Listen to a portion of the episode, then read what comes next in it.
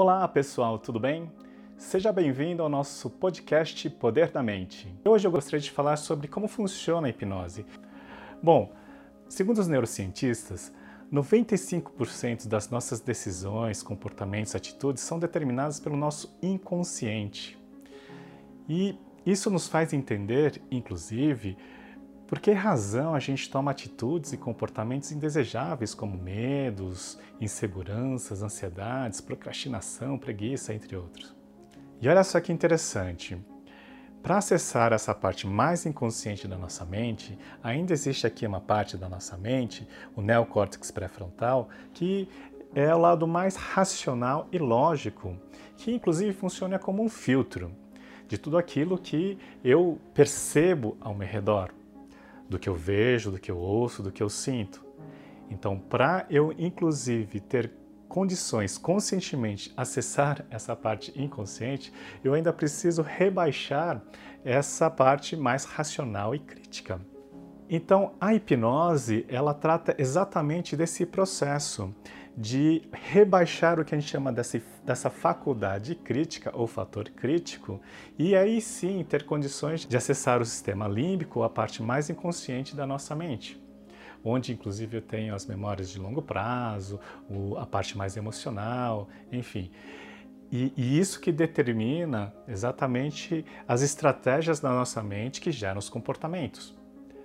Então, se eu quiser realizar algum processo de ressignificação ou mudança de pensamento para ser mais assertivo no meu comportamento, na minha atitude, para alcançar o resultado desejado, como seria se eu pudesse rebaixar essa faculdade crítica? E para isso que serve a indução hipnótica. A indução hipnótica, ela tem como objetivo exatamente rebaixar essa faculdade crítica e calibrar a sugestionabilidade para que eu tenha condições ou oportunidade de sugestionar os pensamentos desejáveis.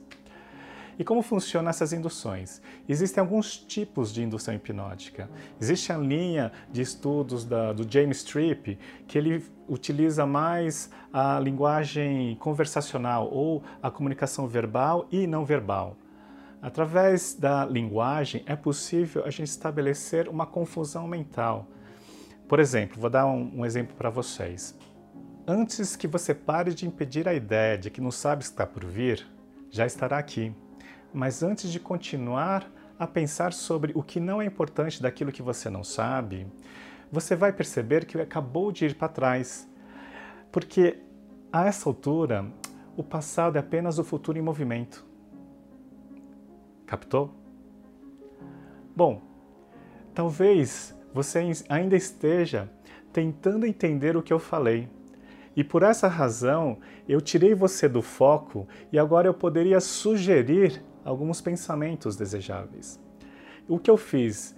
Eu criei uma confusão mental através da linguagem, através da comunicação, isso fez você, é, inclusive, criar uma espécie de tela azul, de não saber o que está passando. E é nesse momento que a gente tem uma condição de ter a oportunidade e abertura de sugestionar um pensamento desejável.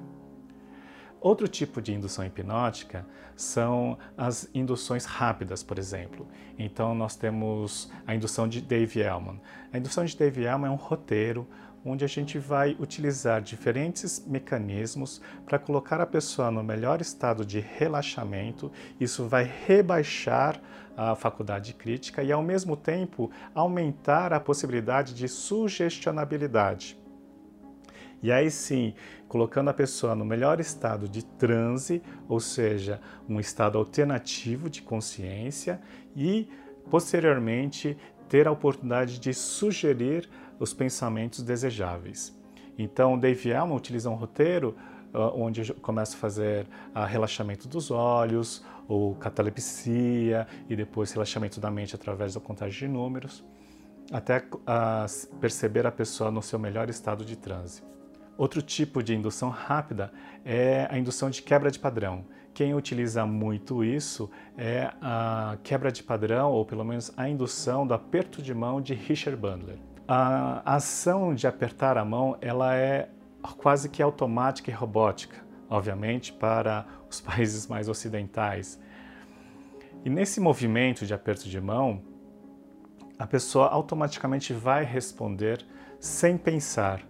Quando, você, quando a pessoa vai apertar a mão, você afasta a mão e com a outra mão você utiliza para estabelecer um, um, processo de relaxamento. Da mesma maneira que Dave Elman faz, o aperto de mão também a gente consegue quebrar uh, um padrão de pensamento, criando inclusive uma confusão mental, como a gente fez na linguagem conversacional.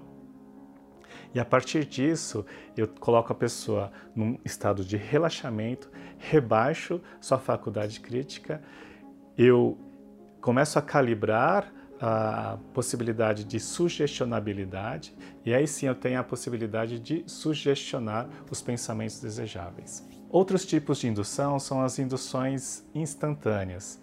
Então, por exemplo, existe a indução de choque.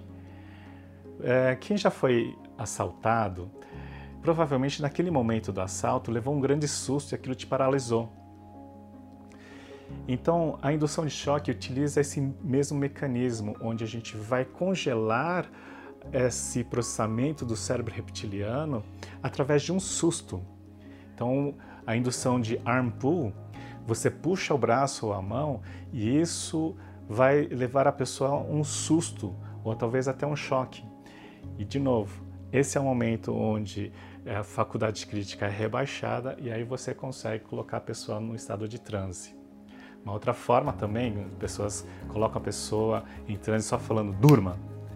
Né? Aquele susto ou aquele grito e provoca o susto também gera aquele primeiro estado onde a pessoa cria uma confusão mental, existe um rebaixamento da faculdade crítica e você tem a oportunidade de colocar a pessoa no relaxamento, transe e assim por diante.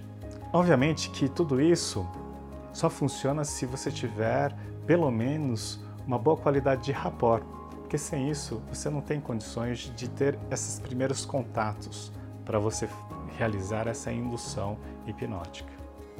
Ok? Bom, eu espero ter contribuído de alguma maneira. Um forte abraço a todos. Gratidão.